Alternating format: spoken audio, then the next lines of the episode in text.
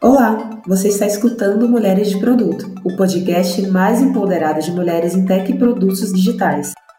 Nós fazemos parte da comunidade Mulheres de Produto, a maior comunidade de produtos para mulheres do Brasil. Para entrar em contato com a gente, é só mandar uma DM no Instagram, mas se você prefere o e-mail, mande para podcast.mulheresdeproduto.com. Você pode nos apoiar de diversas formas, seguindo a gente no seu agregador de podcasts favorito, ouvindo pela plataforma Orelo e assinando dos planos. A partir de R$ reais, você nos ajuda a manter a produção de conteúdo.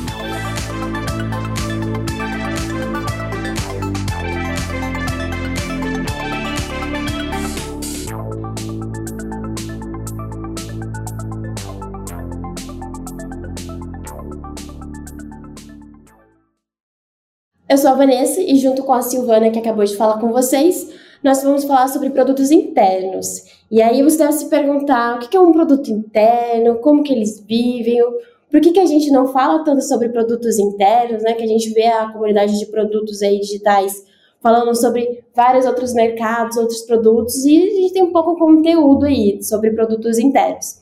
E para a gente falar um pouquinho mais sobre produtos internos, é, e entender um pouco mais sobre este mundo, né? A gente chamou duas convidadas maravilhosas aqui, a Louise e a Nicole. Meninas, pode se apresentar aí para nossos ouvintes, fiquem à vontade, fale o que, da onde vocês são, quem são vocês, onde trabalham, o que gostam de fazer como hobby.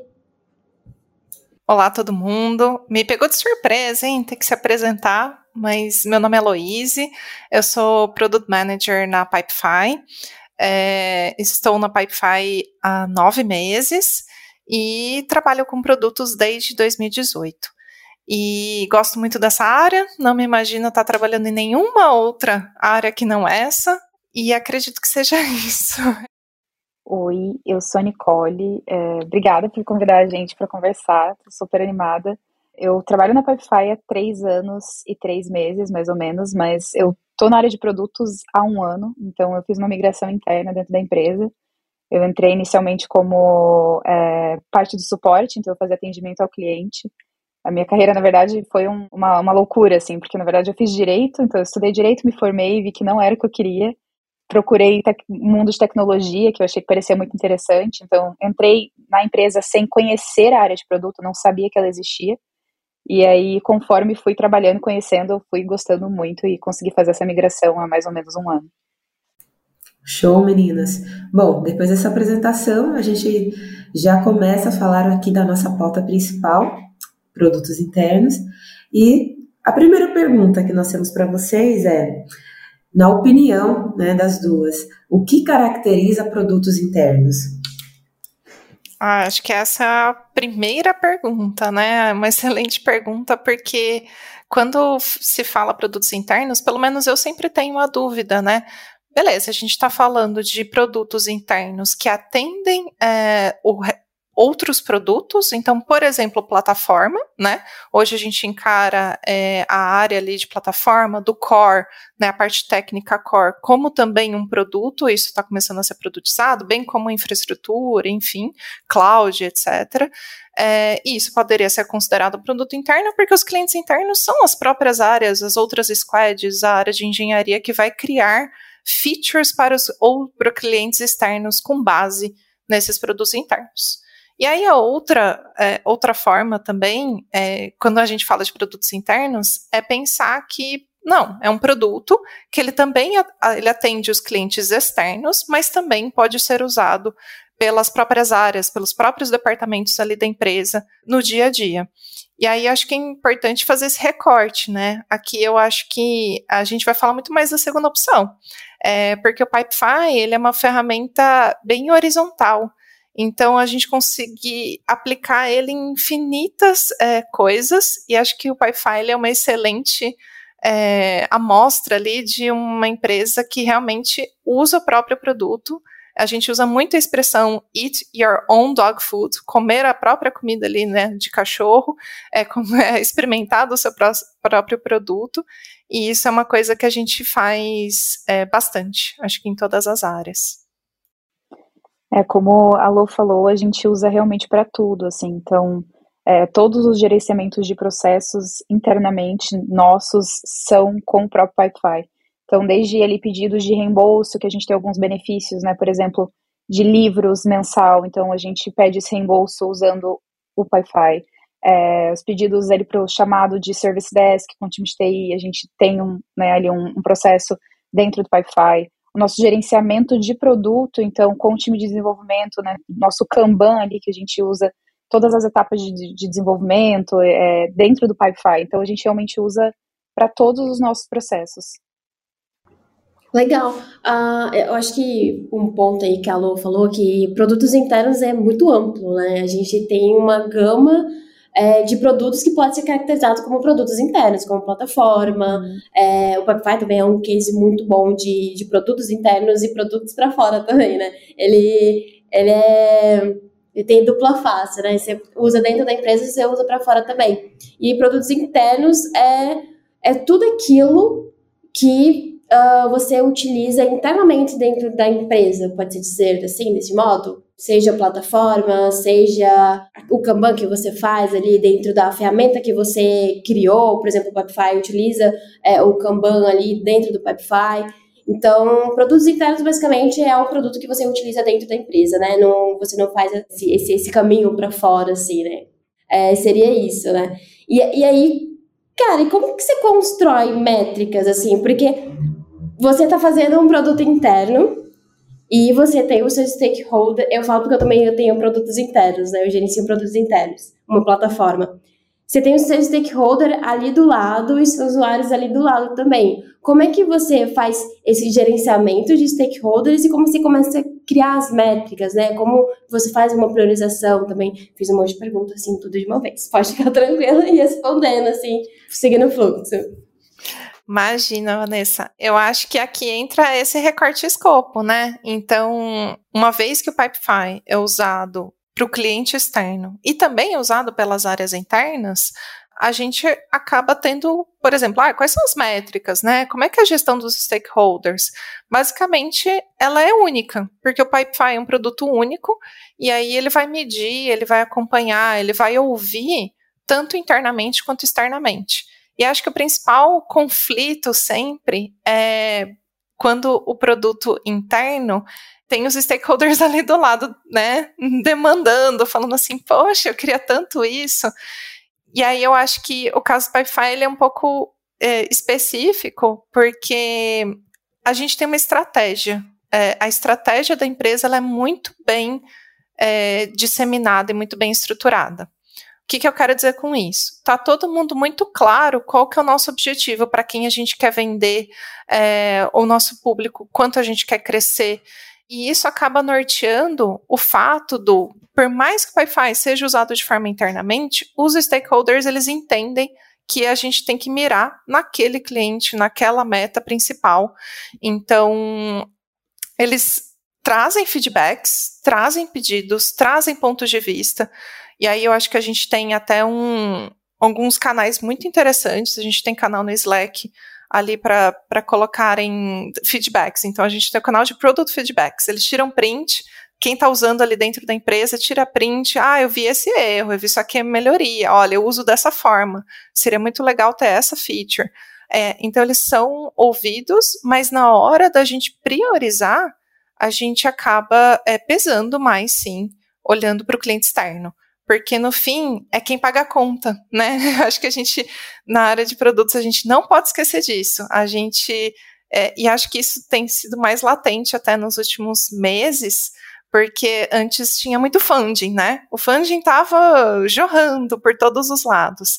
E agora que a gente entra num momento um pouco mais de restrição, essa preocupação de você realmente fazer de forma eficiente o que vai te trazer retorno, ROI, é o principal. Então, isso ajuda muito. Todo mundo tem muita clareza ali é, de quais são os objetivos da empresa e a ponto de não fazer, por exemplo, um diretor financeiro que usa para procurement ou que usa para reembolso de funcionário, não pedir uma feature específica para o uso dele, caso o Wi-Fi não tenha. Então, isso ajuda muito, estratégia. E aproveitando até um pouco do que você comentou, Luísa, sobre os clientes internos, eles rapidamente apresentam feedback, eles já experimentam e eles já estão ali conversando com vocês a respeito da usabilidade. E eu queria saber se vocês percebem que esses clientes internos, eles são mais sinceros do que o cliente final. Se vocês conseguem capturar mais experiência a ponto de fazer melhorias e fazer o lançamento para clientes externos. Vocês percebem essa essa diferença ou acaba sendo feedbacks muito similares? Eu acho que é um pouco diferente, mas a gente vê que os feedbacks, de um modo geral, acabam sendo bastante similares. É, uma coisa que a gente leva muito em consideração, assim, agora a gente tem alguns focos ali, né? Então, é, embora seja uma plataforma horizontal, a gente está olhando para verticais. Então, alguns casos de usos específicos ali. Então, a gente está olhando para né, casos de uso de RH, de financeiro. A gente tem esse olhar atento e as áreas é, usam também né, para os seus casos de uso. Então, o time de financeiro usa para financeiro e eles vêm com esses feedbacks e a gente faz esse, esse link ali. É, mas uma coisa né, tá relacionada com a estratégia ali que a Louise falou. A gente olha muito é, para o topo do funil, né, dos nossos clientes internos, que eles usam muito e às vezes eles veem alguns problemas muito internos ali, emaranhados. Então a gente tem que filtrar um pouco isso também para evitar esse é um problema realmente só nosso, né? Esse é um problema nosso porque a gente usa muito aqui o dia inteiro para tudo, é, ou esse é um problema que os nossos clientes também estão sentindo. Então, acho que os feedbacks eles acabam vindo bem similares, mas às vezes um pouco mais profundos do que o que, que o, a dor que o cliente sente. Né? Então, a gente tem que levar muito isso tudo em consideração também na hora que a gente vai avaliar esses feedbacks. É um desafio, né? Fazer essa análise e ter essa, esse cuidado de fazer essa diferenciação, né? O que é característica muito interna, o que é uma característica que talvez não afete tanto o cliente de fora. Muito bom. E a próxima pergunta que a gente tem aqui para vocês é em relação à criação de personas. Como que vocês, aí no Pipefy, criam essas personas para produtos internos? Ah, eu acho que a Nico comentou um pouco já, é, que a questão de você, a gente usar é, o nosso produto para algumas verticais até que a gente quer tá, dar uma nova, dar mais atenção, assim. Então, não é que a gente cria personas olhando para o uso interno, mas a gente está sempre olhando para o uso de clientes externos, pensando nas pessoas que a gente quer atingir no mercado, e acaba que a gente usa a empresa internamente para testar, para validar, é, ou para trazer algum ponto de atenção específico dessa persona, assim. E, e, acho que aqui é importante a gente falar que ninguém acerta tudo, tá? Acho que é importante que quando a gente escuta ou lê um livro, escuta um podcast, a gente fala assim, nossa, naquela empresa, né, tá tudo perfeito, olha quanta coisa legal eles fazem, e acho que é bom ter em mente que todo mundo acerta mais alguma coisa, outro case vai acertar muito em outra. Então aqui a gente está querendo só compartilhar boas práticas daquelas coisas que a, a gente acerta. E uma das coisas que acho que a gente vem acertando, pensando em persona nos últimos tempos, e é relativamente recente, é de novo, a gente está focando em clientes externos. Mas na hora de fazer pesquisa, antes de sair entrevistando um monte de gente, de cliente potencial, que já é cliente, que potenciais clientes do mercado, heavy users, low users, enfim, define lá as pessoas que a gente quer fazer as entrevistas qualitativas. Antes da gente sair falando com pessoas externas, a gente está começando a usar as pessoas internas. Então, do tipo, eu tenho essa persona aqui dentro que usa ou porventura venha a tentar adquirir o Pi-Fi, que é, é, exatamente a persona que eu estou querendo falar, então eu faço entrevista qualitativa primeiro com ele, com essa pessoa. Então a gente faz essa entrevista, a gente é, como se fosse de fato a persona, né? Porque é. E aí a gente é, faz essas perguntas e até ajuda a refinar, às vezes, um pouco o roteiro é, para quando a gente vai fazer as pesquisas com pessoas externas, né? Então, clientes, não clientes, enfim. Então, respondendo, a gente não cria uma um personas só para o uso interno do produto. A gente foca nas personas para o uso externo e vali, usa os clientes internos para, acho que, validá-las ou construí-las da melhor forma. Só complementando, né? Acho que a Luísa falou tudo, mas é até justamente por a gente é, usar tanto o produto como os clientes usam, a gente acaba tendo todas essas pessoas dentro é, da empresa também. Então, a gente tem as pessoas ali bem definidas hoje, que é uma coisa que a gente mudou também, foi uma estrutura, é, uma mudança de estrutura mesmo, de, de como os times se dividem, né? Então, foi uma mudança recente que a gente fez. É, e a gente começou a focar muito nas pessoas agora. Então, a gente vê que, se a gente falar ali pro caso de uso financeiro, por exemplo, né? A gente tem vários tipos de pessoas que usam esses, esses é, esses processos. Então, tem as pessoas que cuidam do processo, tem as pessoas que entram só para fazer um pedido. Então, todas essas, é, essas pessoas que os nossos clientes têm, a gente tem também. E a gente aproveita muito dos nossos clientes internos para fazer essas pesquisas também.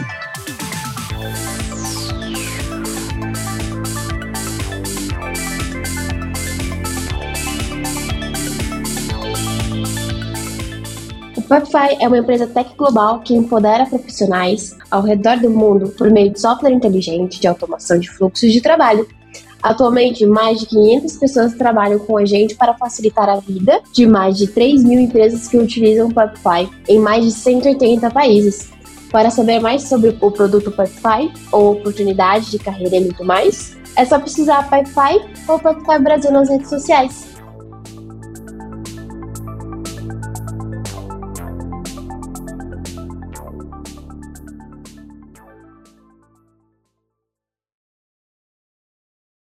Uma coisa interessante é, vocês falaram bastante que vocês conseguem fazer validações ali dentro, dentro da empresa, né, interno, para fazer o refinamento. É porque eu penso assim, como é que você tem um produto e ele serve internamente e o seu foco é o externo? Como é que vocês conseguem fazer esse equilíbrio ali na, na hora da priorização? Porque eu entendo que o foco é no final, mas a gente está lidando com, com humanos, então a gente, o PM, tem que deixar todo mundo feliz ali. Como é que vocês conseguem ter esse equilíbrio na, na arte da priorização? Ajuda quem está tentando fazer isso atualmente.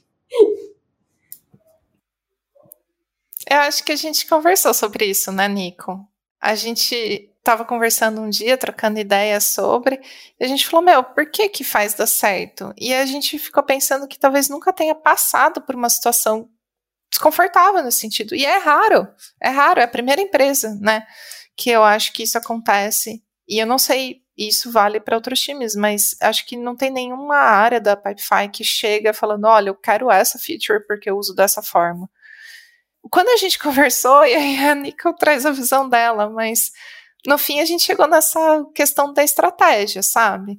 Então, as áreas internas meio que entendem que não é para elas especificamente, mas que elas estão ajudando a construir para elas e para os outros, sabe? Então, eu não sei o que faz dar certo. Vai lá, Nico. É, a gente estava realmente conversando sobre isso é, e a gente concluiu juntas que é a estratégia mesmo, como a Lô falou. Acho que está muito claro para todo mundo o foco, para quem que a gente está olhando, o que, que a gente quer fazer, enfim, acho que é, é muito legal e muito parte das lideranças mesmo de fazer essa propagação muito interessante de estratégia, de onde a gente está e de para onde a gente vai. Assim, eu sinto que a gente tem muita transparência com todas as áreas, então a gente tem várias reuniões sobre estratégia, né, com todo mundo, espaço aberto para perguntas. Eu também nunca me deparei numa situação assim de pessoas exigindo alguma coisa especificamente para elas que não fossem para o cliente delas, né? Ou, e às vezes, né, como a gente tem essa, essa, essa questão de usarmos todos, assim como muitas vezes os clientes usam, muitas vezes a gente resolve as dores do cliente que acabam resolvendo as dores dos nossos clientes internos também. Então, às vezes, a gente faz algumas melhorias, lança algumas coisas que a gente vê que fica todo mundo feliz, tanto cliente externo quanto cliente interno. Isso eu acho muito legal. Mas eu acho que é importante a gente se colocar ali no, nos shows, né, nos, no lugar da Vanessa, por exemplo, né? Poxa, eu tô passando por isso. É, e eu acho que é muito diferente quando de fato o produto é para uso interno exclusivamente. Então, vou fazer um paralelo ali. Não é meu time, eu não trabalho nesse time, mas a gente tem time de plataforma. Então, no fim, é a parte técnica né, que é a core ali do, do Pipefy, então a gente tem quatro squads, acho que são quatro squads específicas disso, E no fim, os string aligned é, teams, né, os times que estão fazendo, usando esse core para transformar em alguma feature, para entregar para o cliente externo, é, são clientes internos, né? Então, a gente tem, nós somos é, clientes internos de plataforma. E aí complica mesmo, porque no fim você tem muitos clientes, você tem, no fim, vai ter um time que está trabalhando mais para a experiência de quem está abrindo um ticket. Aí o outro time está trabalhando mais para quem vai gerenciar a permissão. E pode estar tá demandando coisas totalmente diferentes é, do time de plataforma, que é o time que cuida desse produto interno, exclusivamente interno. Então, eu acho que isso é, é realmente difícil. É, as empresas pelas quais eu passei, todas elas sofrem Assim, nunca vi nenhuma é, prosperar, assim, ser aquela coisa maravilhosa, benchmark e tal. Mas tem tentativas, né? Então eu acho que hoje uma, uma tentativa ou uma hipótese, acho que eu vou tratar como uma hipótese que a gente tem para melhorar isso é a questão de planning, né? Então, assim, questão de alinhamento do quarter. Quando a gente faz o planejamento do quarter, a gente tentar cada quarter fazer um pouco mais, até um dia a gente chegar no modelo ideal de, de se conversar e falar assim: olha, eu estou pensando em fazer tal feature para o cliente externo. Beleza, mas para isso eu vou precisar mexer numa coisa fundamental lá do legado, lá do core. E você tem que alinhar. Eu, eu, costumo falar que você tem que combinar com os russos, né? Então, é, você tem que alinhar com a outra parte. É, e tem que caber no roadmap dela também. Então, acho que esse é o, maior drama de todas as empresas são as interdependências entre times. E acho que quando caem produtos internos, exclusivamente internos, caem interdependências entre times.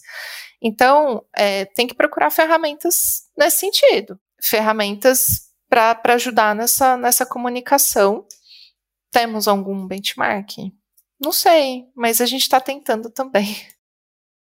E vocês comentaram bastante sobre a estratégia ser compartilhada e acessível. Isso eu acho super importante e gostei muito de ouvir sobre isso. E a gente percebe que quando a estratégia é bem compartilhada e todo mundo consegue entendê-la, eu acho que o engajamento ele acaba sendo muito mais efetivo, muito mais eficiente. E além da estratégia, vocês compartilham também os resultados. Por exemplo, olha, uma área determinada entendeu a importância de uma feature, vocês construíram. E o resultado dessa feature depois dela ser liberada. Como que vocês fazem esse acompanhamento aí dos resultados e até para ter aí lições aprendidas ou motivos para comemorar, sabe? Eu acho interessante, porque até mesmo da gente fazer um acompanhamento no macro, é, eu não sei o quão macro é o de vocês, mas a gente consegue ter uma noção, porque, por exemplo, a gente faz é, eu e a Luísa, a gente tem, somos de PMs de times diferentes. Eu faço uma feature que ela, é, que ela vai precisar, então a gente faz um alinhamento, como a Luísa falou, muito bonito. Deu tudo certo. No final, é, inter, é interessante no sentido que se ela conseguiu, com o roadmap dela, atingir o objetivo dela daquele quarter, é, e a gente, porque obviamente cada iniciativa, frente, feature, está linkada com uma métrica, essa métrica está linkada com o QR da tribo, da BU, ou, é, ou até mesmo do global da empresa, é um resultado que a gente está trazendo, sabe? A gente está aumentando o custo, a gente está diminuindo o custo, a gente tem um NPS muito alto, todo mundo ama a gente. Eu costumo falar no, na minha empresa, num dos squads que a gente vai conversando, né? o time de produto, ele nunca é o final, ele nunca nem é o início, né? Ele é sempre o meio. Às vezes, e, e todo mundo fala que é muito bonito, ah, tem métrica, a gente conseguiu metrificar, a gente conseguiu um resultado. E às vezes a gente não consegue ter esse resultado, a gente não consegue ter uma métrica tangível, sabe? Então, é a gente ser muito sincero no mundo de produtos, que é, cara, às vezes não dá e tá tudo bem, sabe? E a gente sempre vai ser o meio, a gente sempre vai trazer um resultado, sendo ele positivo ou sendo ele negativo. Mas a gente torce sempre positivo, sabe? É, a gente não entra no detalhe, normalmente, assim. É, de vez em quando, sim, né? Às vezes tem alguns experimentos que a gente rodam e que pô, tem uns resultados super legais, às vezes positivos, outros não. A gente tem canais ali, a gente usa muito o Slack, então a gente tem canais que a gente compartilha tanto os lançamentos, é, a gente tem um canal de resultados também, então todas as metas da empresa, né, tudo que a gente está acompanhando e almejando ali para o final do ano, todo dia tem um relatório ali para todo mundo ficar ciente. Eu acho que, é, né, como eu falei antes, de que a gente se dividiu de uma outra forma esse ano, nossa estrutura organizacional mudou dentro dos times de tecnologia, a gente precisa compartilhar muito mais hoje esses resultados, porque tudo que a gente faz está interligado. Então a gente não, não tem mais aquele, aquele domínio, né? A gente antigamente trabalhava por domínios mesmo. Então, é, time X tinha o domínio ali, ABC, e eles trabalhavam naqueles domínios. Hoje a gente olha para as pessoas. Então, pode ter coisa da minha persona que vai bater com o trabalho da Louise. Então, a gente tem que estar sempre se alinhando sobre as iniciativas, sobre os resultados dessas iniciativas, porque, de um modo geral, a gente está tudo, né, todo mundo olhando para a mesma coisa. É, e eu acho que aqui tem dois pontos, né? Acho que o primeiro é exatamente isso que a Nico falou, e eu vou de novo bater em estratégia como se fosse a, a, a, a, bala de prata que resolve tudo. Não é, mas ajuda muito. É, que acho que é a questão de se está alinhado entre dois times previamente, está no roadmap dos dois, está entrando como métrica de sucesso para os dois, vai entrar como é, novo New AR, enfim, vai entrar como métrica financeira para os dois, né? Então, talvez aqui até seja é, vale um kudos é, a gente tem um time de corporate planning então, que eles tentam sempre ficar acompanhando esses OKRs ao longo dos 12 meses do ano, para fazer com que. E eles ficam ali muito próximos, calculando, recalculando, é, trazendo é, reportes. Então, é, talvez justamente ter essas pessoas focadas garanta com que aquela, aquela estratégia interconectada de fato se concretize ou gere valor, porque são pessoas que vão estar sempre lembrando, né? Acho que esse é um ponto importante, porque no passado, em outras experiências, a gente tentou implementar o KRs, por exemplo, na empresa. E começava o ano, todo mundo montava objetivo, montava KR, e se você não tem cadência, se você não tem alguém é, cutucando, mostrando, calculando, reportando, aquilo perde importância ao longo do tempo. Então o pessoal vai perdendo aquilo de vista. Então, é, talvez seja até um feedback que eu nunca dei para eles e fica aqui, porque eu pensei nisso agora, né? Acho que é muito o valor ali deles de ter essas pessoas dedicadas, ter essa área dedicada é, para fazer isso. Mas é, o segundo ponto era exatamente isso que é, a Nico tinha falado um pouco mais cedo. Acho que a gente acompanha de uma forma mais macro. Nesse ponto, acho que é importante a gente é, falar das verdades, né? Vamos falar das verdades aqui, o que, que é, né, é, o que está dando certo, o que está dando errado. Tem três momentos, grandes momentos de produto, né? Então, um momento ali da ideação, de você entender o problema, a persona. É, o segundo momento de, do delivery, que muitos de nós aqui começamos como POs no passado, que só olhava para esse segundo ponto, então criar card, participar das cerimônias do time e fazer tudo e comemorar certinho. a entrega, né? Comemorar, entregou o projeto, uhul, né? Taravaí, né? É isso mesmo. Exato. Entreguei, é. dedinho no nariz, não tá mais comigo, pois né? É. E acho que esse terceiro momento de você acompanhar o produto, né, garantir que ele está sendo usado pelo cliente, pivotar, iterar, mudar se ele não estiver sendo usado, é um momento que pode estar sendo muito injusta, mas acho que na média todas as empresas áreas de produto é, sofrem um pouco com isso. E eu acho que a gente está começando a amadurecer mais como área de produto também nessa terceira fase. Então, dito isso, de fato, ah, a gente acompanha mais macro, talvez a gente deveria acompanhar mais micro. Sim, sabemos, estamos tentando melhorar, mas acho que ainda é das três fases, ainda é a fase que acho que está começando a ter mais atenção agora, assim. Eu super concordo. Eu acho que ainda há um processo de amadurecimento né, desses pilares. Eu acho que a gente já começou a perceber a importância de ter esse terceiro é, ciclo, né? Eu acho que essa é a terceira etapa, mas o que a gente percebe é que as empresas ainda não têm ainda a velocidade esperada para esse tipo de acompanhamento de métrica.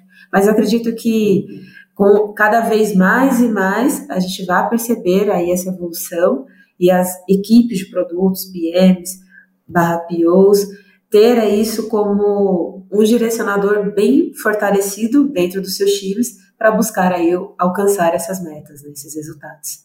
Muito bom, meninas. E aí, já coloco também uma outra pergunta em relação à priorização. Vocês já falaram bastante coisa aqui para a gente, mas especificamente, vocês se reúnem para fazer a priorização? Há uma reunião entre as squads? Ou cada time é responsável por as suas priorizações de forma individual? De forma individual? E eu pergunto porque você comentou, né, Luiz, sobre as dependências. E realmente, isso é também uma característica muito marcante nesse, nessas empresas, né, em geral. E como que vocês fazem a priorização? Tem alguma prática que dá muito certo aí para vocês? Como que é feito isso? Ah, eu acho que é uma caminhada, né? Então, acho que até um ponto importante que a gente está começando a amadurecer esse processo tri trimestral é, a cada trimestre, né? Então, a priorização, no fim, a gente tem alguns deliverables, a gente tem alguns artefatos que a gente, na área de produtos, tem que entregar todo início de quarter. Então, são eles: árvore de oportunidades, então, de tudo que é possível fazer dentro do escopo, mas alinhado com a meta, né, o OKR corporativo ali, é, quais são as possibilidades? E aí que é quando a gente escuta os feedbacks internos, é, que vão para o product board. A gente tem, sei lá, a gente usa o, é, o sistema ali de, é, de input de tickets, né, de atendimento, também se eles entendem que tem algum feedback importante, vai para o product board. A gente coleta todas essas partes. E um segundo artefato, um terceiro, na verdade, que a gente tem que entregar é a RICE. A gente está usando um, a metodologia RICE como forma de priorização. Tem N, tem várias, mas a gente optou pela Rice nos últimos três trimestres. E, é, e disso, montar o roadmap. Então, assim, o roadmap é exatamente a árvore de oportunidades? Não. A árvore de oportunidades são todas as oportunidades possíveis. A Rice vai mostrar o que, que é quick win, o que, que tem um esforço alto, baixo, o que, que vai trazer valor ao alto ou baixo, sai ali o score faz sentido o roadmap ter os top itens ali da Rice, né? Porque é um, já te dá um score para te ajudar a você priorizar.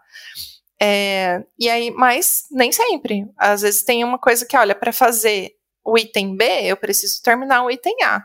Então, poxa, roadmap, eu vou ter que pôr o A antes do B, né? Por mais que às vezes o B tivesse muito melhor ranqueado que o A. Então, tem essas adaptações. Lembrando que o roadmap é vivo também, ele vai mudando e ele sempre muda. Estou resumindo, tem mais coisa, mas o quarto ponto é a gente apresentar isso para os outros times e todo mundo apresentar. E teoricamente já teria feito um alinhamento prévio, falando: hum, eu vou, vou impactar o time da, da Nico com relação a isso. Já se alinha antes, para os dois já é, apresentarem uma coisa mais com, mostrando essas interdependências. Mas, caso tenha passado batido e acontece, na apresentação também é o momento da gente ficar atento e falar assim, hum, isso que o meu coleguinha apresentou pode ter super a ver, tem muito impacto com esse outro negócio que eu tinha pensado, que eu tinha priorizado. Então, de novo, é a bala de prata? Não, mas são as hipóteses e, que a gente está testando e a forma como a gente está tentando fazer melhorar, né? E acho que podem ter N práticas, tá? E acho que aqui é válido que podem ter N possibilidades para fazer isso. Essa é uma delas só. Eu acho bem interessante uma coisa que você falou, que o roadmap é vivo, né? E a gente leva isso para a área de produto, né? A área de produto ela é viva. Ela não é um projeto que tem um começo, meio e fim, tem que fazer desse jeito, super estruturado, super rígido. Não.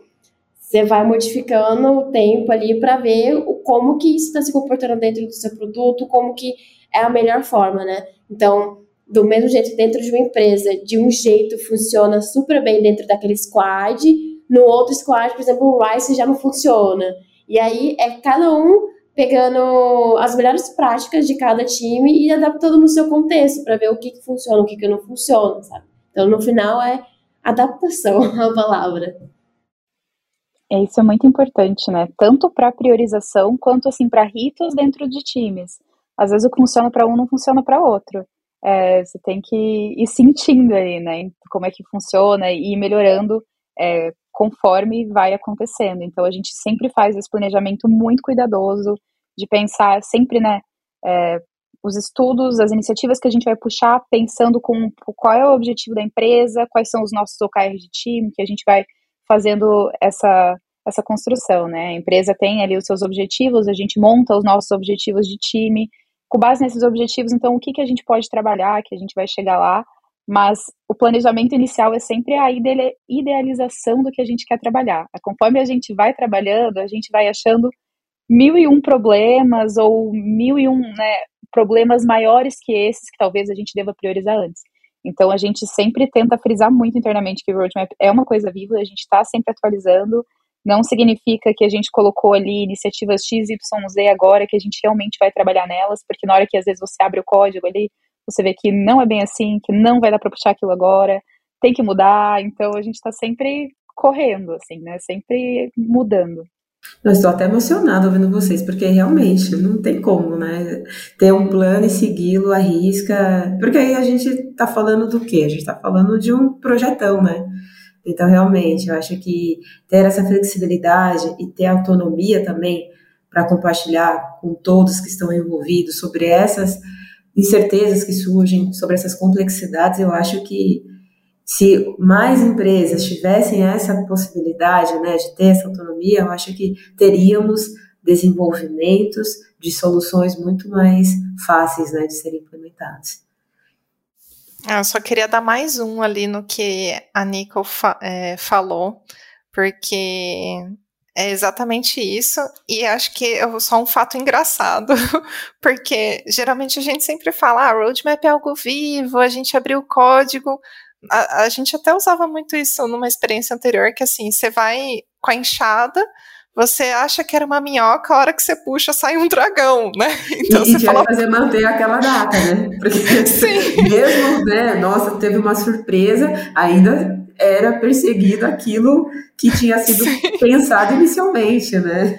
É, e, mas tem o contrário também, tá? Eu acho que tem uma questão de é, a gente tá num um contexto de turnover alto, a gente está num contexto de que as pessoas estão ficando menos tempo nas empresas, a gente está num contexto que tem muita gente nova de mercado, nova na empresa. Então, a hora que a gente planeja, por mais que a gente consiga falar com a parte técnica, avaliar esforço, fazer um baita de uma análise, tem tanto a surpresa de que você achava que era X tempo e vai ser 10X tempo, quanto a surpresa ao contrário também. Então você fala assim: meu Deus, esse negócio é big, é enorme, roadmap, três meses, vou alocar isso para dois meses. Aí eu vou lá, abro o card para o time, demorou uma semana. Aí você fala assim, poxa, entrei em risco de starvation agora, entendeu? Então, assim, é uma coisa, é um equilíbrio super difícil. E eu só queria trazer, retomar o ponto da Vanessa e que a Nico reforçou sobre é, o que funciona para um time não funciona para outro.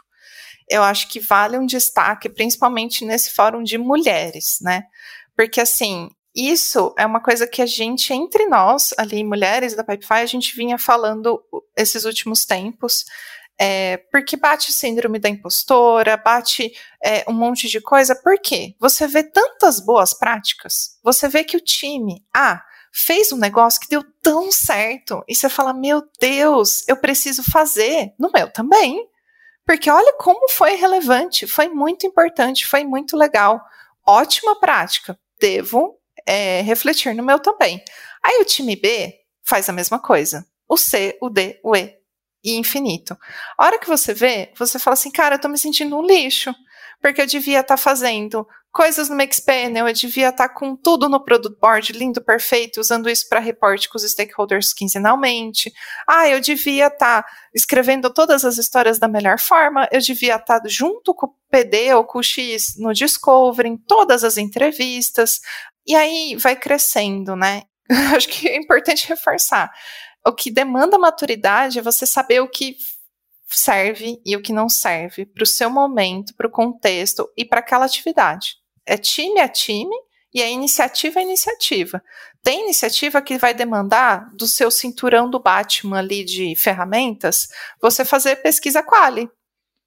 Tem outras iniciativas que não precisa, né? Ou não vou dizer não precisa que eu vou ser massacrada aqui, mas talvez uma outra validação mais simples seja é, igualmente satisfatória, pra, pra, porque é uma iniciativa um pouco mais evidente, mais óbvia, é, já está mapeada, enfim. Então, não dá para a gente usar o mesmo checklist de tudo para toda iniciativa, nem para todo time. E se você achar que você vai ter que fazer tudo sempre, assim, no mínimo você vai ter um problema psicológico. Então, é, acho que esse é um ponto que eu queria reforçar, sabe? Você falou de né, nem, nem toda iniciativa, nem no, todo time, nem toda empresa, né? Eu acho que tem várias, vários frameworks. A gente ouve tanto falar de framework né, no time de produto. E eu, se eu começar a falar disso, eu fico três horas aqui só falando disso. É, porque, né, eu mencionei, eu migrei para produto faz pouco mais de um ano, então antes eu comecei a estudar tudo, eu fiz curso, eu comecei a aprender tudo, eu falei, meu Deus, é tanta coisa, e chega na prática, você não consegue aplicar. Porque no mundo, no mundo ideal, você faz todo, né, um discovery super extenso, super aplica todas as metodologias, mas quando a gente está falando do ágil, e realmente, né, nem toda iniciativa requer a mesmo, mesmo esforço ali que outras, a gente acaba se, se cobrando de, de, de aplicar tudo e nem sempre tudo funciona, nem sempre tudo é necessário, pode às vezes acabar mais atrapalhando do que ajudando, né? É, é o, é o que a gente estava falando, né? A adaptabilidade, assim. Teoricamente, tudo é lindo, tudo é maravilhoso, tudo dá certo, todos os frameworks você vai conseguir fazer tudo. Na realidade, cara, às vezes é uma conversa ali que você tem que já resolve tudo. Às vezes é um, uma opinião de experiência que você tem ali e realmente resolve. Mas é você pegar todo o seu contexto e colocar ele na caixinha e falar assim, tá, agora consigo fazer desse jeito, né? A gente quer agradecer aqui vocês, as nossas convidadas, a Lou e a Nico, já estou bem íntima, chamando por apelidos. É, obrigado muito por tirar nossas dúvidas ali do episódio. É, se vocês tiverem também alguma outras informações para dar para gente, pode passar. E para os nossos ouvintes também. E aqui fica o agradecimento da gente de Mulheres de Produto. E sintam abertas aí a falar um pouquinho com nossos ouvintes. Obrigada, Vanessa. Obrigada, Silvana. Foi um prazer, de verdade. É a primeira vez que estou participando de podcast. É, foi realmente uma conversa, foi muito gostoso. Acho que sobre produtos internos a gente talvez tenha alguns benchmarks, alguns. É, algumas ajudas aí, né, é, para quem estiver ouvindo, mas que no final a gente também abordou outros temas e espero que todo mundo se sinta também ouvido e acolhido mesmo nesses outros temas que a gente conversou. Então, eu só tenho a agradecer e ficamos disponíveis. A gente está lá no Slack do Mulheres de Produto é, e acho que é uma caminhada, né? Então, ninguém tem resposta para tudo. A gente está só tentando, né? Todos os seres humanos da Terra estão tentando é, sempre um pouco mais a cada dia e acho que produtos é uma área nova, isso no mercado como um todo, fora do Brasil, é, já é mais maduro, né? É, essa área já é um pouco mais madura. No Brasil, ela é bem relativamente nova. Então, eu acho que a gente tem que realmente trocar e se ajudar para a gente tentando construir uma área ali bacana e ser referência, quem sabe. Já somos, né? Em vários aspectos. É isso. Eu queria agradecer muito também vocês duas, todo mundo que está ouvindo. Eu fiquei muito feliz com a nossa participação aqui, porque, enfim, a gente sabe que plataformas como essa são muito importantes para a gente. A gente precisa se sentir ouvida, se sentir representada, né, nesses ambientes que ainda é tão majoritariamente masculino. Então, essas iniciativas são incríveis. Eu sou muito, muito fã.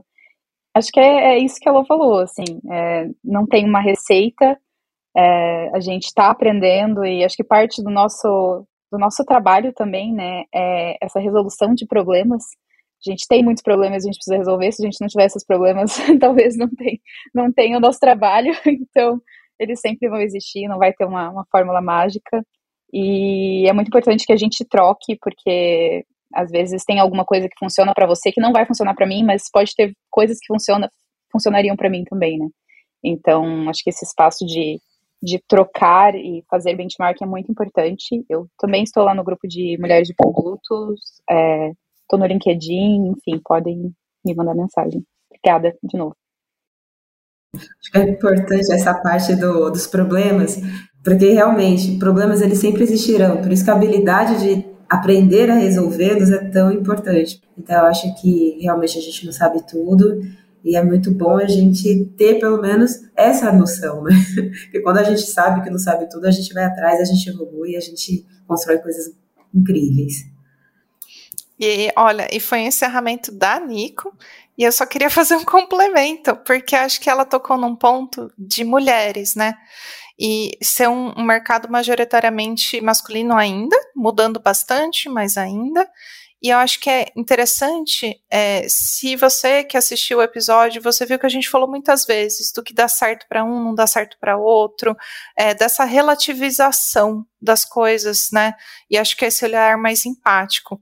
E isso é, é uma coisa. É, é, difícil, às vezes, de você encontrar isso em fóruns majoritariamente masculinos. Geralmente eles dão certezas, né? Então, esses fóruns ou mentoria né, de CEOs e tal, não é isso que você tem que fazer, é exatamente isso, isso aqui vai dar certo. E acho que essa é uma característica feminina e é muito importante a gente valorizar as características femininas. Também a gente precisa valorizar essas diferenças porque isso ajuda muito e contribui muito para o mercado. E eu acho que a gente também precisa ter esse novo olhar, não ser aquela coisa que o certo é o que o mentor tal falou, nossa, eu tenho que seguir a risca e você é, beber dessas fontes sem você avaliar antes. Então, é, acho isso super importante Bom, meninas, meu muito obrigada também a cada uma de vocês. Foi muito rico aqui esse papo, essa conversa. Então, super agradecimento a vocês. E também para dizer que a discussão ela continua. Ela continua no nosso Slack e nas redes sociais das Mulheres de Produto. Muito obrigada por estarem com a gente e até o próximo episódio.